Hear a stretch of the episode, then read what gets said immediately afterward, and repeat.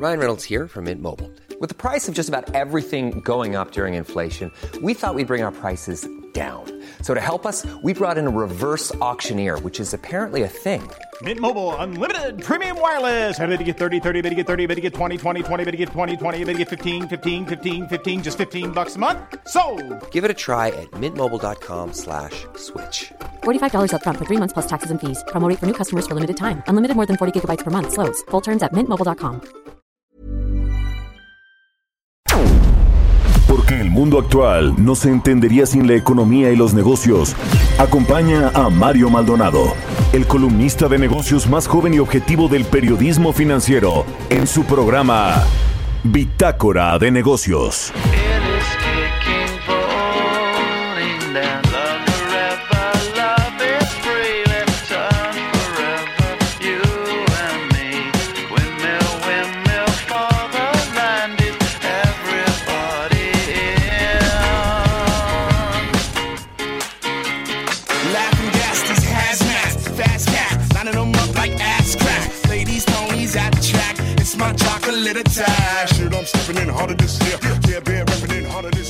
¿Qué tal? ¿Cómo están? Muy buenos días, bienvenidos a Bitácora de Negocios. Yo soy Mario Maldonado y me da mucho, mucho gusto saludarlos en este miércoles 5 de agosto del 2020. A todos los que nos escuchan a través de la 98.5 de FM aquí en la Ciudad de México, en Guadalajara, Jalisco, a nuestros amigos y amigas que nos siguen allá por la 100.3 de FM, en Monterrey, Nuevo León por la 90.5 de FM y en el resto de la República Mexicana. También un saludo a las emisoras que nos retransmiten en otras ciudades en el sur de los Estados Unidos y a través de la página heraldodemexico.com.mx. Ya lo saben, también nos pueden seguir en vivo en el streaming que está en el sitio de El Heraldo de México. Iniciamos este miércoles 5 de agosto como todos los días con un poco de música. Estamos escuchando la canción Feel Good Inc. de Gorillaz.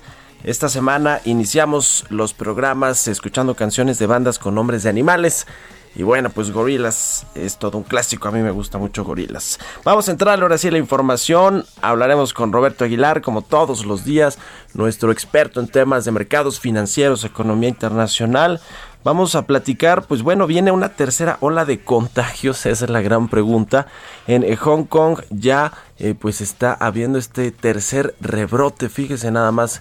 Con razón, la Organización Mundial de la Salud nos decía hace poco su titular que vamos a tener quizá que convivir con la pandemia, pues ya todo el tiempo, aun cuando haya vacunas o cuando haya medicamentos para controlarla, en fin, quizá como un tema eh, como, su- como ha sucedido con la influenza, que siempre pues se- se tienen que echar a andar estas vacunas, esta producción de vacunas para contener este virus. Vamos a hablar de eso, de lo que sucede en los Estados Unidos con este nuevo apoyo económico, este nuevo paquete de estímulos económicos del gobierno estadounidense y la Reserva Federal.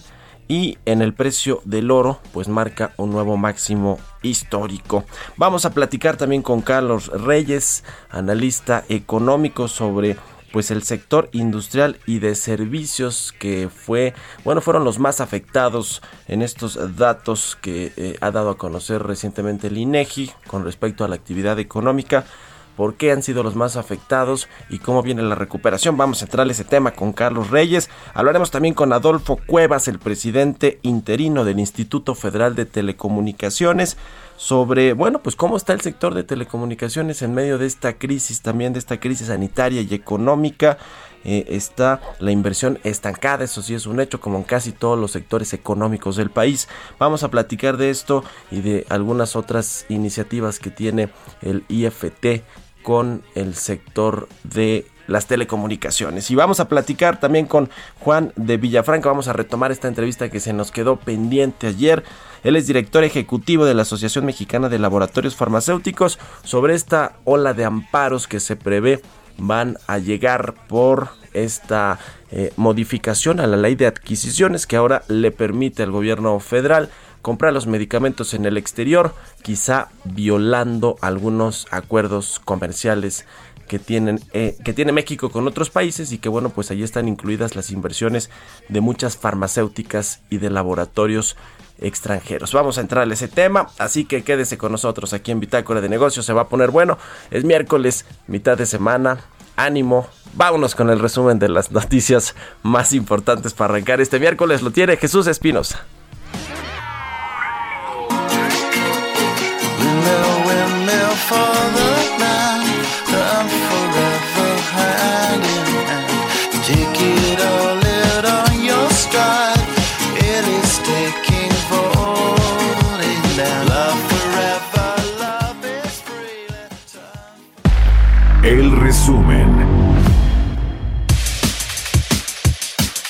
El presidente Andrés Manuel López Obrador pidió a los organismos reguladores del sector energético alinearse a la nueva política del sector basada principalmente en el fortalecimiento de las dos compañías propiedad del Estado, Pemex y la Comisión Federal de Electricidad.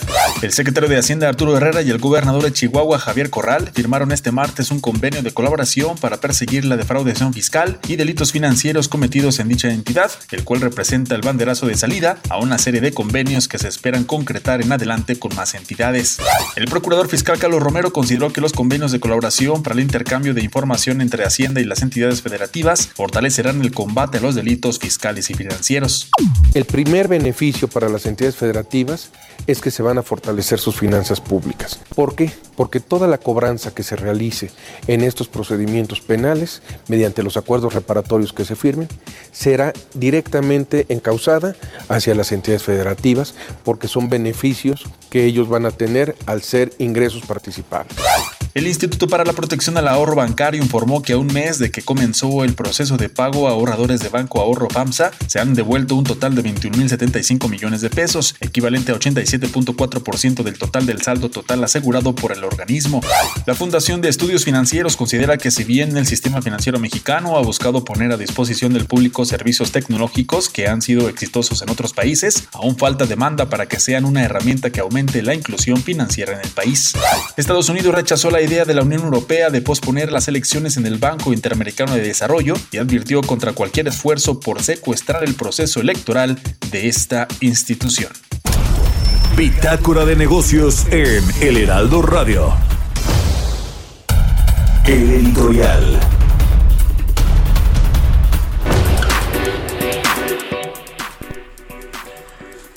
Bueno, pues eh, trascendió ya este memorándum eh, del gobierno federal que firmó incluso el presidente de la República para cambiar las reglas del sector energético. Digamos que ahora sí va en serio esta contrarreforma o pues de, más que contrarreforma que sí que eh, lo que dice el presidente López Obrador es que pretenden cambios a la Constitución los cambios legales que se requieran para darle de nueva cuenta esta fuerza esta potestad eh, en el sector de hidrocarburos y de electricidad tanto a Pemex como a la Comisión Federal de Electricidad.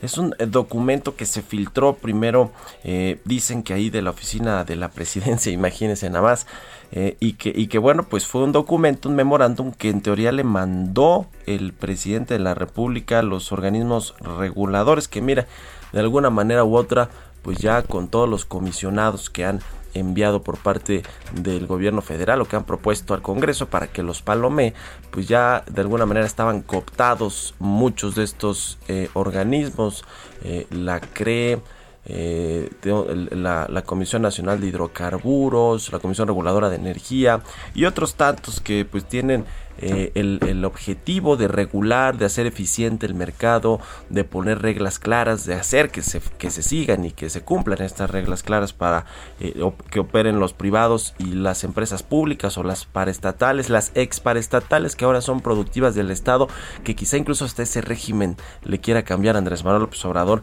con esta contrarreforma o con este desmantelamiento de la reforma energética que se aprobó en el sexenio de Enrique Peña Nieto. Lo cierto es que todo lo que hemos visto de Rocío Nale, este cambio en las reglas del sector eléctrico, este asunto del SENACE, este asunto de dejar fuera del mercado a los nuevos competidores, a las energías limpias y que hemos visto por parte de la Comisión Federal de Electricidad echando atrás inversiones privadas como la de Iberdrola, eh, queriendo eh, construir ellos sus centrales de generación de energía eléctrica, aunque no tenga recursos, la CFE también está menos quebrada que Pemex, pero digamos que técnicamente también está muy mal, te- te- técnicamente también estaría quebrada.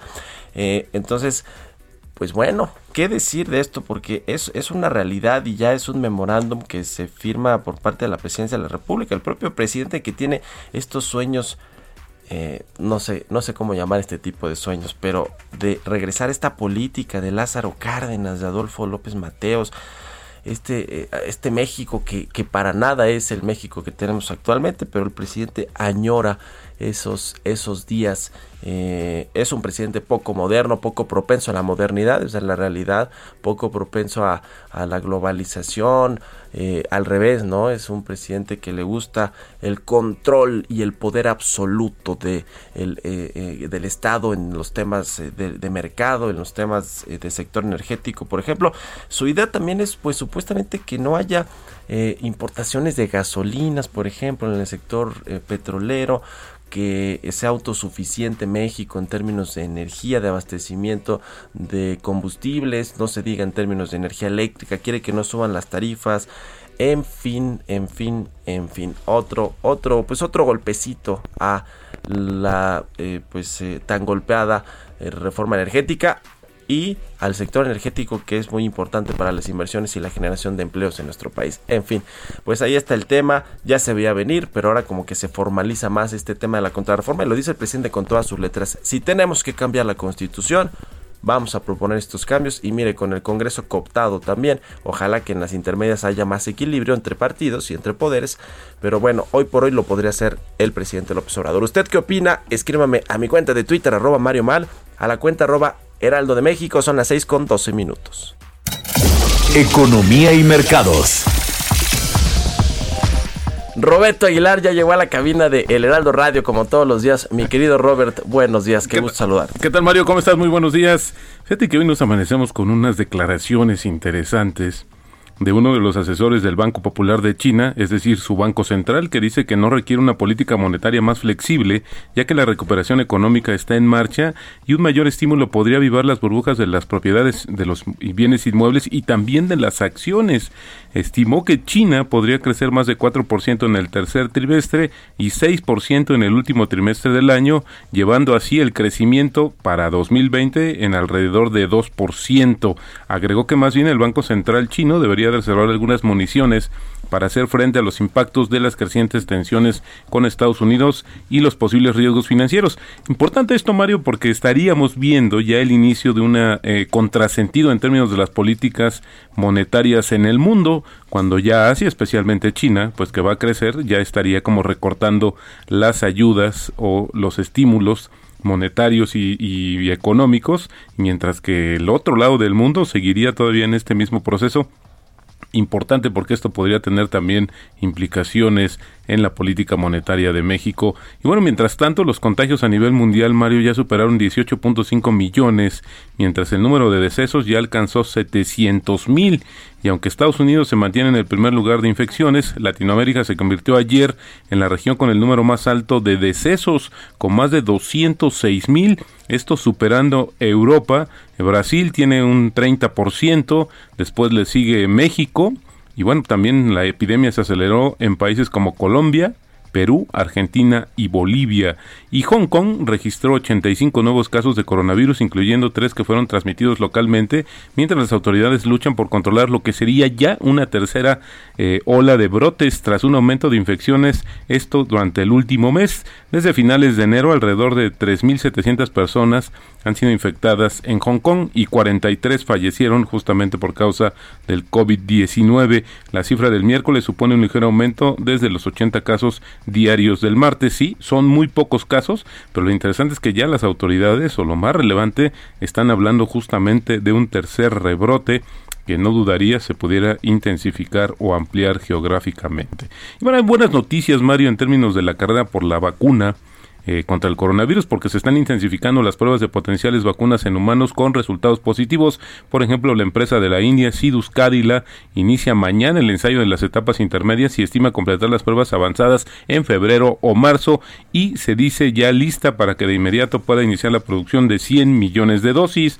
Los institutos nacionales de salud de Estados Unidos van a comenzar o comenzaron ya ensayos con la prueba del tratamiento experimental de anticuerpos de la empresa Eli Lilly que desarrolla justamente con la biotecnológica canadiense Abcelera y finalmente Novavax informó que su vacuna experimental produjo altos niveles de anticuerpos en una fase inicial y podría comenzar un decisivo ensayo a gran escala a fase 2 a finales de septiembre y eso sí producir entre mil y dos mil millones de dosis en 2021. Este anuncio ayer hizo que subieran 10% las acciones de esta compañía. El oro, uno de los activos considerados eh, como de refugio por parte de los inversionistas, alcanzó un nuevo máximo histórico tras superar ya el nivel de dos mil dólares la onza en el año como una ganancia de 30% ante la debilidad del dólar y menores tasas de interés. Fíjate que es interesante porque una buena parte de este incremento del dólar pues está atribuido al temor de que el, en el mercado más bien de que se aprueben más ayudas económicas en Estados Unidos para hacer frente a la crisis por el coronavirus y esto conduzca a un rápido aumento de la inflación y también una caída del dólar y eso pues a pesar de que se ve distante pues es algo que sí amenaza con esta situación y se ve reflejado justamente en los precios internacionales del oro. La plata también subió, pero no en los niveles. Y fíjate que hoy muy temprano, Mario, hablando de este tema de los metales, eh, pues se dio a conocer, por ejemplo, que la correduría internacional Credit Suisse subió el precio objetivo de Grupo México, un productor de metales que también tiene oro y plata, no, no, solamente cobre, y lo subió de manera interesante de 52 a 62 pesos, también en línea con este, este incremento del precio internacional de los metales. Aguas ahora con los productores de metales preciosos, Sí. mi querido Robert, con el gobierno, ¿no? Si los ven Claro. que están eh, bollantes ahora en medio de la Sí. crisis, yo no sé qué quiera hacer de Bueno, ahí, este, hay que- impuestos o cosas por el estilo. Hay ¿no? que recordar que una de las últimas eh, modificaciones fiscales que hubo para los productores de, de metales fue que justamente los metales preciosos tenían una tasa más alta de impuestos, así es que bueno, pues eso también podría ser un, un factor interesante, pero sí, como tú dices, la tentación de que la pudieran incrementar, pues no está muy alejada. Y la Casa Blanca y los líderes demócratas en el Congreso pretenden alcanzar un acuerdo sobre un nuevo paquete de ayuda por coronavirus para el final de esta semana. Ya lograron algunos progresos justamente en dos temas. En el beneficio, la extensión de los beneficios por el tema de desempleo, que al parecer va a disminuir el monto y prevenir también el desalojo de viviendas durante la pandemia. Así es que este elemento que sigue siendo muy importante, pues lo tendremos que esperar justamente hasta el fin de semana. Rápidamente, Mario, el resumen de los reportes corporativos del segundo trimestre de México, cortesía de Banorte. Fíjate que es interesante, ayer comentábamos que habían sido eh, pues afectados justamente por el tema de la pandemia, pero bueno, dice que los resultados de empresas se vieron claramente impactados por el entorno de des- desaceleración económica y también la pandemia. Las empresas que cubren ellos registraron una disminución anual de 5.7 en los ingresos, 14.5 14.1% en el flujo operativo y lo que sí es que la utilidad neta de estas empresas, de este grupo de empresas cayó 67% ante mayores pérdidas de las esperadas, esto por el por los efectos de la crisis sanitaria y también a pesar de que hubo un impacto cambiario menos adverso. A ver, ¿cuáles fueron las que las peores según Banorte? La Comer, GCC y Enova Chedraui, eh, Genoma Lab, Axtel, Cemex, América Móvil y a- este Arca Contal fueron las que tuvieron el crecimiento mayor del flujo. Las que fueron las peores, las primeras eran las mejores, estas son las peores, son Alsea, Azur, Fibra Hipotecaria, Gap, Hotel, Liverpool, Nemac, Oma, Sport y también Volaris. Pero lo más interesante, Mario, es que dice que justamente para los siguientes trimestres ya deberán de darse a conocer o, se van a comenzar a reflejar la recuperación paulatina conforme se vayan dando la, eh, reactivación de actividades, por lo que las emisoras de altos niveles de emisión o de más bien de evaluación, pues sonan eh, atractivas, es decir, que están aprovechando algunas que hoy justamente por esta situación eh, temporal pues bajaron de precio, pero tienen una visión de mediano y largo plazo positiva. Así es que creo que esto es importante también considerarlo.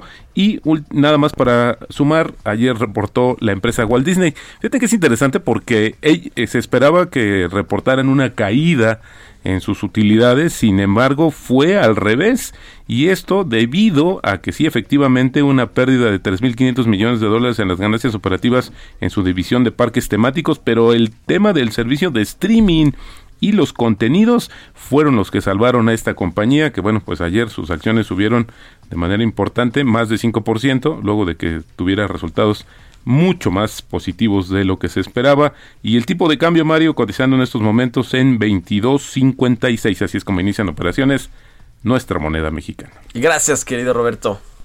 Me contaré muy buenos días. Buenos días, Roberto Aguilar. Sígalo en Twitter, Roberto AH. Son las 6 con 21. Mario Maldonado en Bitácora de Negocios. Bueno, pues ya está Carlos Reyes, economista, analista de eh, temas del sector industrial en la línea telefónica. Mi querido Carlos, ¿cómo estás? Buenos días. Adelante. ¿Qué tal, Mario? ¿Cómo estás? Muy buenos días. Te saludo a ti y también a todos nuestros radioescuchas. Oye, Mario, fíjate que pues esta crisis que estamos viviendo para muchos la han denominado la crisis del coronavirus, ¿no? Eh, pues yo, yo Mario, la verdad, yo no la llamaría así porque sabemos, y de hecho lo hemos comentado en varias ocasiones, Mario, pues esta no es una crisis que surgió a partir de esta pandemia del coronavirus. Sabemos que ya prácticamente en lo que va de la administración del presidente Andrés Manuel López Obrador ha sido un eh, pues un periodo de decrecimiento económico. Pero ahora me quiero referir, Mario, a dos sectores que sin duda han sido de los más afectados a lo largo de esta de esta crisis que es el sector secundario y el sector terciario de nuestra economía. Vamos a, comenzar platicando un poco, Mario, de lo que es el sector secundario, es decir, el sector eh, industrial que tiene que ver con eh, la construcción, la manufactura, toda la, la industria. Bueno, esta, esta crisis ha llevado a que la producción industrial de nuestro país ha caído un 30.7% en mayo pasado, es decir, casi una tercera parte de lo que venía eh, reportando en los últimos meses, bueno, cayó tan solo en el año pasado, el mes de, mayo. Ahora, ¿cuál es lo importante o por qué eh, quiero resaltar este punto, Mario? Bueno, porque este, este sector, este sector que tiene, por ejemplo, la construcción, la manufactura, que las cadenas de valor tocan a otros sectores, bueno, ha tenido retrocesos de los más fuertes desde que se tiene registro en muchos de los de los rubros, o por ejemplo, lo más que puede pasar es eh, la crisis del 94-95, que fue una crisis muy, fuerte. Bueno, pues eh, ya a esos niveles históricos estamos decreciendo. Eh, por ejemplo, la construcción cayó 35.9% en mayo pasado, la manufactura 35.6%. Este, este sector en general eh, crea alrededor de 8.4 millones de empleos. Es decir, también estas actividades en conjunto y en condiciones normales, digamos, pues aportan alrededor de 31.6% del Producto Interno Bruto. De ahí la importancia del sector secundario, es decir, el sector industrial. Y luego, Mario, bueno, pues el sector servicios, todas las actividades terciarias que también completaron un desplome del 15.6%. Fíjate que aquí, Mario, eh, se encuentra el sector turismo. Tan solo este sector crea 2.3 millones de empleos y aporta el 8.7% del PIB nacional, es decir, el sector de servicios que aporta el 65% de lo que son las actividades del sector terciario fueron afectadas. De esta manera, Mario, pues quiere decir que nuestra economía pues viene debilitándose y ayer mismo el INEGI dio a conocer este indicador de los, sistemas cíclicos y bueno, lo que demuestra es que hay una contracción que se prevé que siga en esa tendencia y bueno, hablando específicamente de los dos sectores, el secundario y el terciario, Mario, pues sin duda son preocupantes en cuanto a pérdida de empleos y de crecimiento en los meses recientes, lo cual habrá que estar dando seguimiento y de, y de cierre de empresas. Te agradezco mucho, Carlos Reyes. Muy buenos días. Mario, muy buenos días. Síganlo en Twitter, C Reyes Noticias. Son las 6.24. Vamos a hacer una pausa rapidísima. Ya volvemos.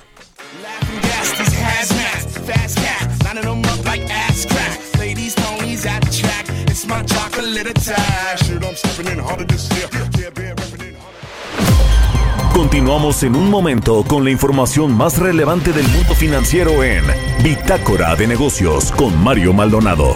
Regresamos. Estamos de vuelta en Bitácora de Negocios con Mario Maldonado.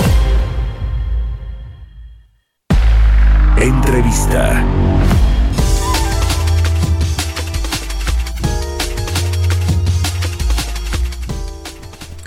Ya estamos de regreso aquí en Bitácora de Negocios. Son las 6 de la mañana con 30 minutos tiempo del centro de México. Vamos a platicar con Adolfo Cuevas. Él es presidente interino del Instituto Federal de Telecomunicaciones, a quien me da mucho gusto saludar.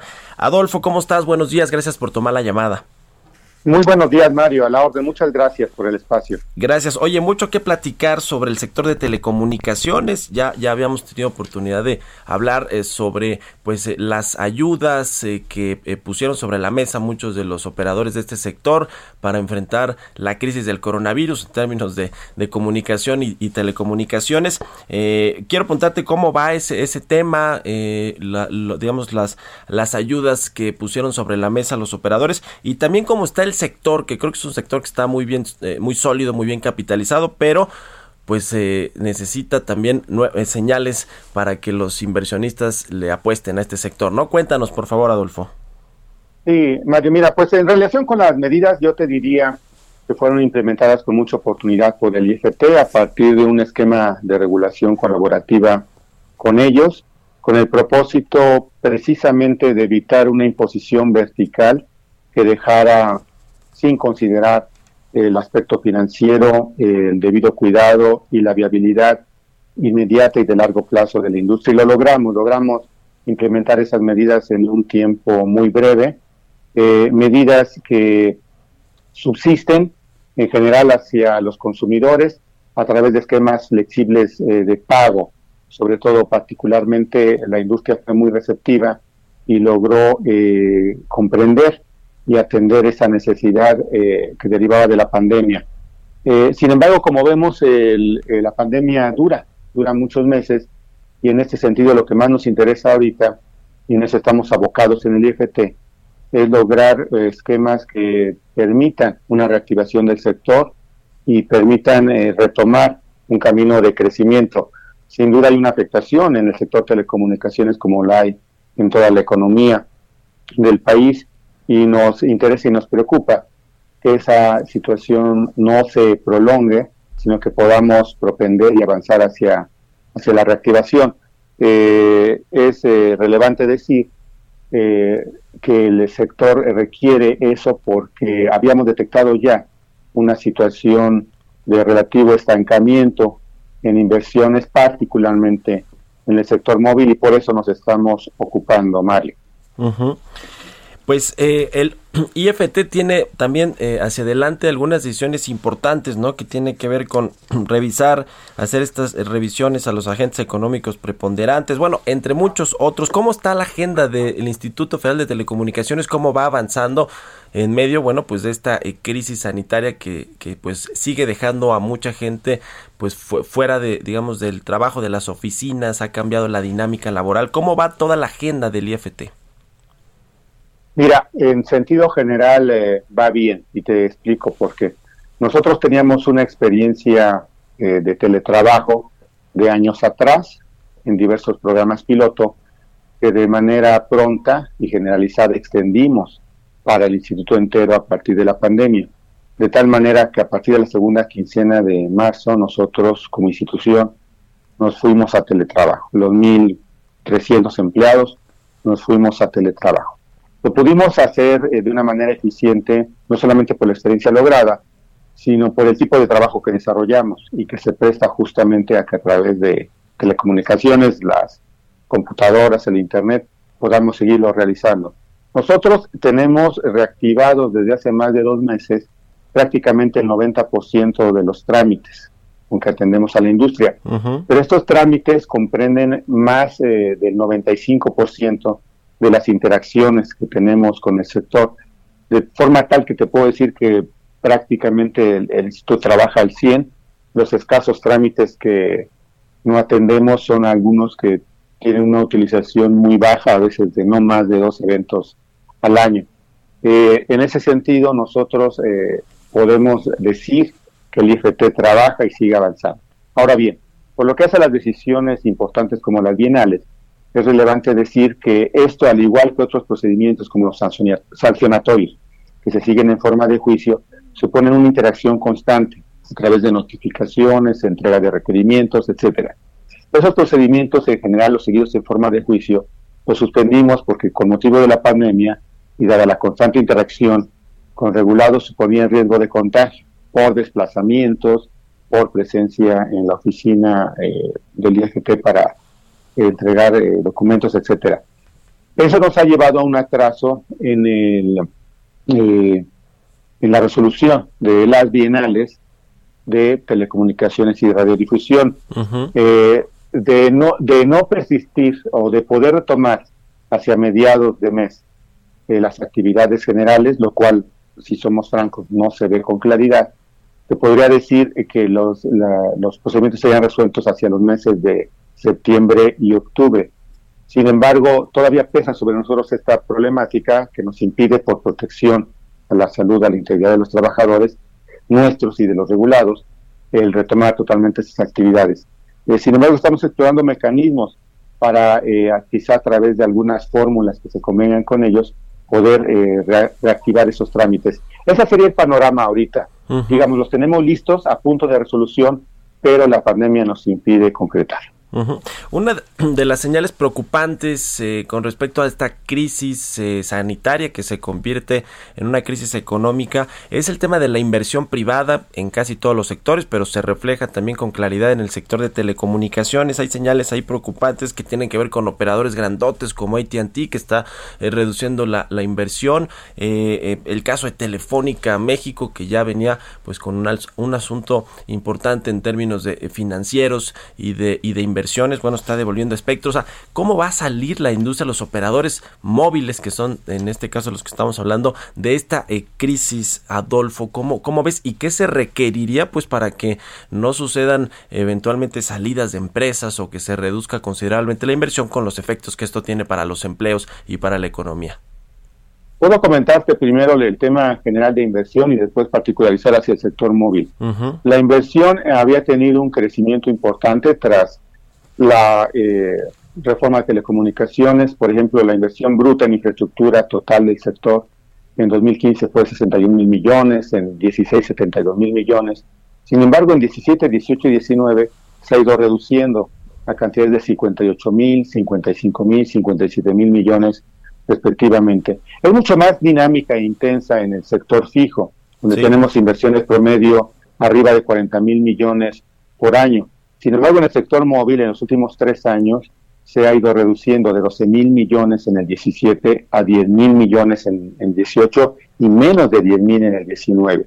Eh, este ritmo de inversión contrasta fuertemente por lo que hace a operadores. Te diría, por citar los ejemplos de las eh, empresas más conocidas, que mientras Televisa y Megacable invierten alrededor de 40 pesos por cada 100 de ingresos, 40 y 30 pesos respectivamente por cada 100 de ingresos, 40 Televisa, 30 Megacable.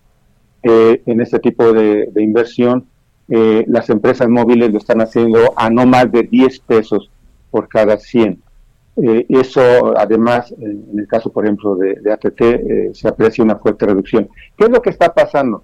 Lamentablemente que no se ha podido concretar un avance mayor en competencia en eh, el sector móvil, donde hay una reconcentración de ingresos, una, eh, un crecimiento, una ampliación de, la dominancia del preponderante, particularmente en el segmento móvil de pospago, que es el más lucrativo.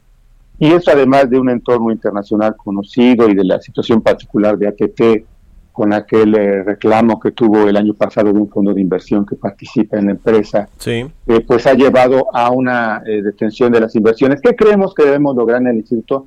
Debemos propiciar dentro de lo que corresponde al regulador, es el entorno para, evidentemente, que las medidas de preponderancia que dictemos y estamos revisando se concentren en aquellas más eficaces la industria reclama mucho, por ejemplo, la disposición plena y efectiva de la infraestructura del preponderante en Telecom a partir de la obligación que tiene de compartirlo. También la eliminación de cualquier práctica eh, monopólica probable o bien, eh, y por supuesto y en general, que las medidas que dictemos sean efectivamente observadas todas. Tenemos de ser de medidas y creemos que eso, eso es lo relevante.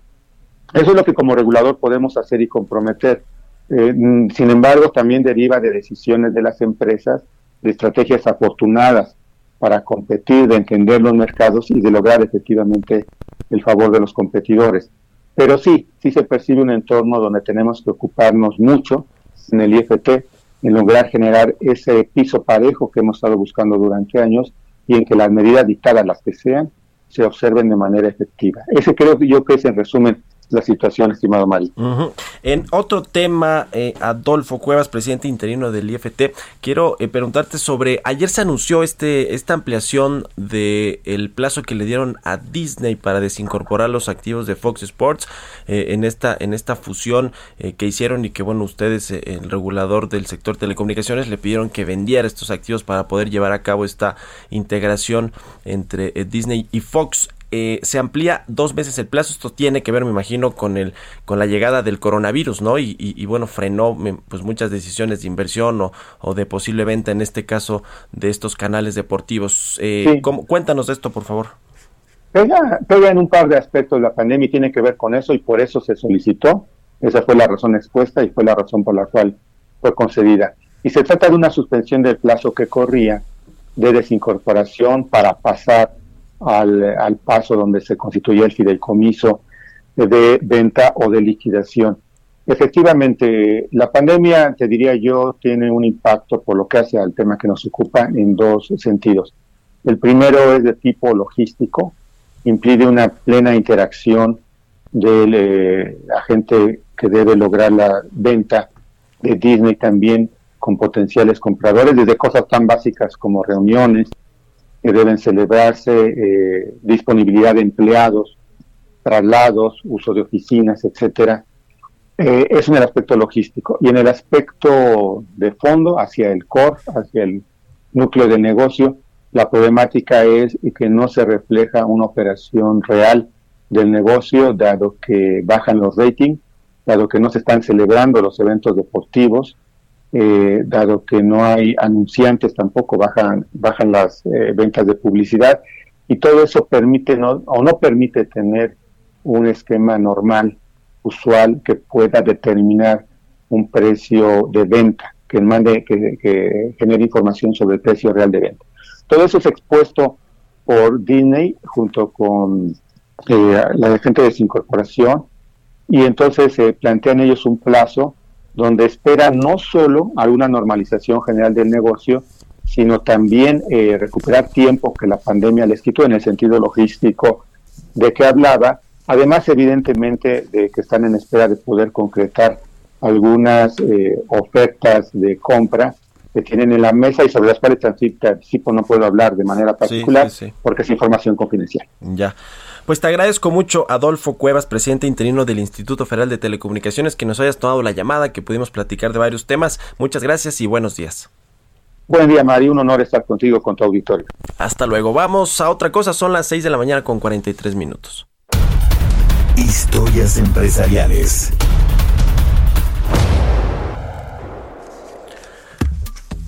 Bueno, pues en los cambios corporativos que está viendo en el mundo por pues diferentes estrategias y decisiones de los consejos de administración de empresas glo- globales, se anunció ayer que Jim Hackett, el CEO de Ford, va a abandonar la compañía, va a dejar su cargo como director general de la compañía en octubre, va a ser sustituido por Jim Fairley, el director eh, general de Ford eh, anunció su retiro para el próximo primero de octubre y bueno, pues eh, le va a dejar la encomienda a otro directivo pues y, y muy importante para esta compañía. Vamos a escuchar esta pieza que nos preparó Giovanna Torres. Muchas compañías parecen estar convencidas que un cambio de liderazgo dentro de sus puestos directivos podría darles ventaja para incrementar su valor en el mercado, debido a los efectos causados por la pandemia mundial que ha dejado al sector automotriz con números rojos a nivel mundial.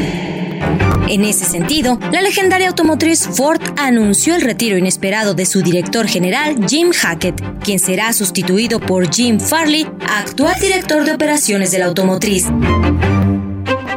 Con Hackett al frente de la compañía fundada por Henry Ford en 1903, la firma invirtió masivamente en los vehículos autónomos y se reposicionó para responder a la demanda por vehículos de mayor tamaño en Estados Unidos.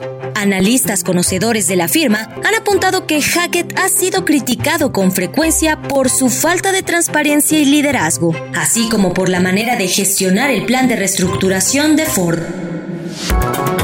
Según algunos analistas bursátiles, desde la crisis financiera de 2008 que casi hace quebrar al gigante automovilístico, la empresa ha protagonizado una intensa década de cambios estructurales de la mano de tres primeros ejecutivos que nunca lograron afianzar su liderazgo como le ha ocurrido a Hacker. Tim Farley, de 58 años, será el nuevo CEO de la compañía a partir del 1 de octubre. El ejecutivo llegó a Ford en 2007 como responsable mundial de marketing y ventas. Posteriormente, fue nombrado director de operaciones en febrero de este año. Con Farley al frente, la compañía enfrentará uno de los momentos más trascendentales en la historia del automóvil, marcado no solo por el cambio de energías y propulsión, sino por la era autónoma conectada y la pandemia por el COVID-19. Para Bitácora de Negocios, Giovanna Torres. Entrevista. Bueno, cambiando de tema, pero uno muy relevante y finalmente está conectado con todo este tema del coronavirus y los cambios que está habiendo en muchos sectores y en las políticas públicas del gobierno federal. Vamos a platicar con Juan de Villafranca, director ejecutivo de la Asociación Mexicana de Laboratorios Farmacéuticos. Juan, ¿cómo estás? Me da gusto saludarte. Muy buenos días. ¿Qué tal? Muy buenos días. Qué gusto saludarte a ti y a todo tu auditorio. La semana pasada, finales de la semana pasada, se dieron a conocer pues, algunos cambios y modificaciones en términos de eh, pues políticas públicas. La ley de adquisiciones se reformó, el Congreso la pasó de manera express para poder ir a comprar al extranjero medicamentos de esta compra consolidada que tiene que hacer el gobierno en noviembre. Eh, esto pues no cayó muy bien en los eh, entre los entre las farmacéuticas y laboratorios que están en México, tanto de capital extranjero como los nacionales.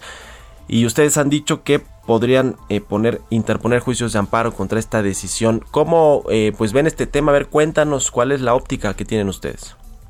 Bueno, mira, en primer lugar, pues lo de lo de proceder judicialmente y al amparo es algo que se está estudiando, se está evaluando, hay que verlo con mucho cuidado. Por otro lado, también hubo un anuncio importante por parte del secretario de Salud el viernes pasado en la conferencia matutina del presidente, donde se habló que siempre, siempre sí se iban a incluir a los laboratorios mexicanos en el proceso de licitación. Entonces nosotros estamos, pues eh, ya tuvimos un primer contacto con UNOPS, que es la Agencia de Naciones Unidas.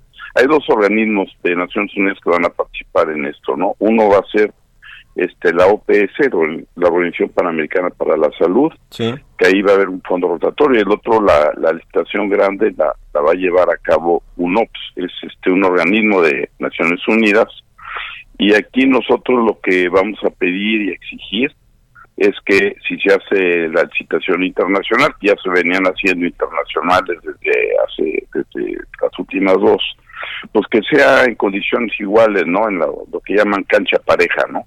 donde exactamente sean los mismos estándares que le exijan a los laboratorios este, extranjeros lo que le exigen aquí a los mexicanos en general, ¿no? Porque lo que sí no queremos es que haya favoritismo y den privilegios a los extranjeros por encima de los mexicanos. Ya. Eh, a ver, ¿Qué les parece a ustedes este asunto? Porque hay quien eh, dirá, pues es competencia que el gobierno mexicano también licite de manera internacional y busque pues precios más competitivos eh, y que se haga más eficiente el gasto en salud que hace el gobierno federal y las instituciones de salud pública federales. Eh, ¿Cómo ven este asunto? ¿Qué le responderían a esas personas y al propio gobierno que habla de mayor transparencia a través de estos organismos internacionales como la UNOPS, esta organización panamericana, pero que pues ustedes dicen, bueno, a ver, hay reglas y hay acuerdos comerciales y tratados en, funcionamiento que nos amparan.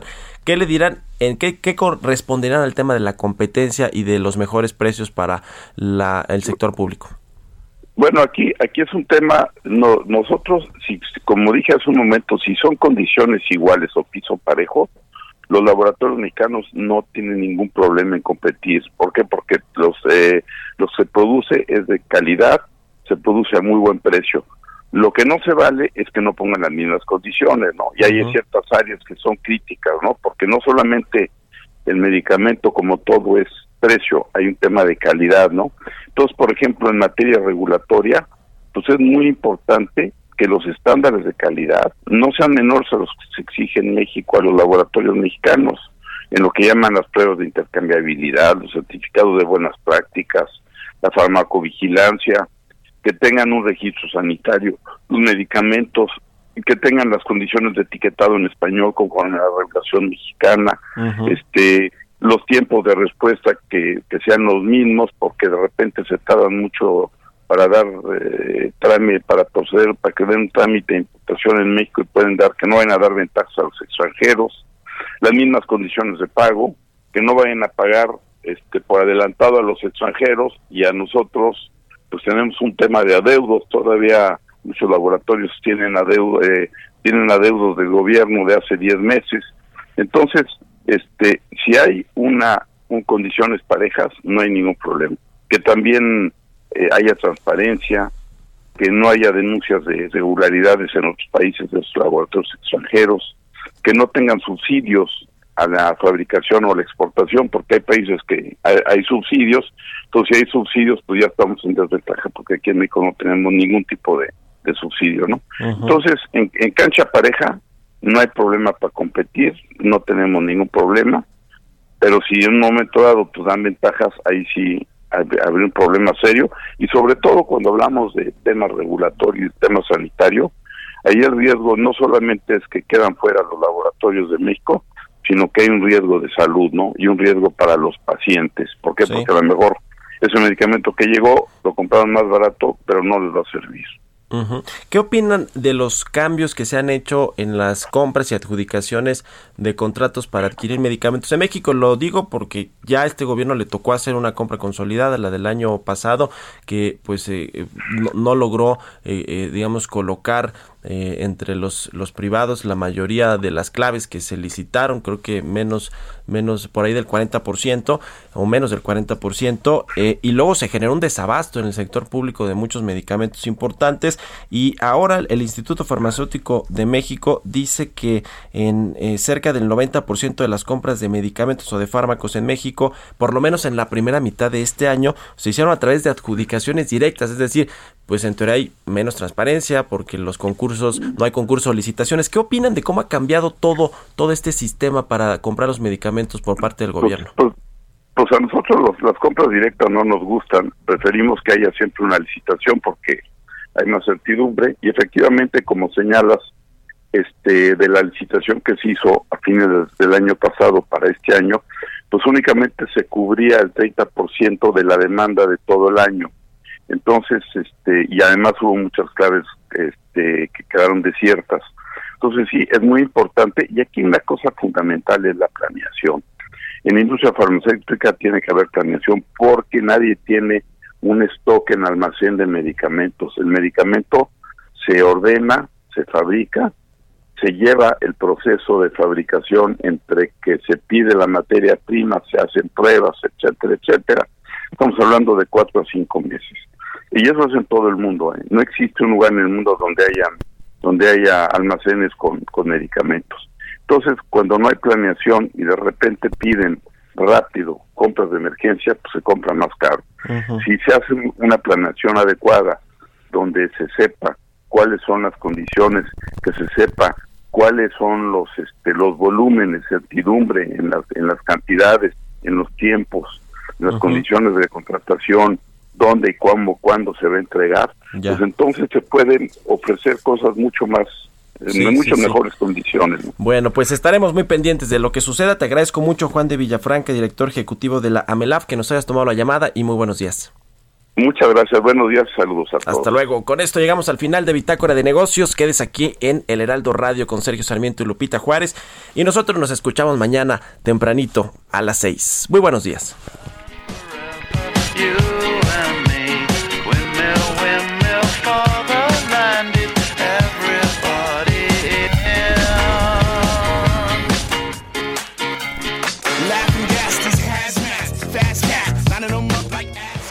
Esto fue Bitácora de Negocios con Mario Maldonado, donde la H suena y ahora también se escucha una estación de Heraldo Media Group. Mom deserves the best, and there's no better place to shop for Mother's Day than Whole Foods Market. They're your destination for unbeatable savings, from premium gifts to show-stopping flowers and irresistible desserts. Start by saving 33% with Prime on all body care and candles. Then get a 15-stem bunch of tulips for just $9.99 each with Prime. Round out Mom's menu with festive rosé, irresistible berry chantilly cake, and more special treats. Come celebrate Mother's Day at Whole Foods Market.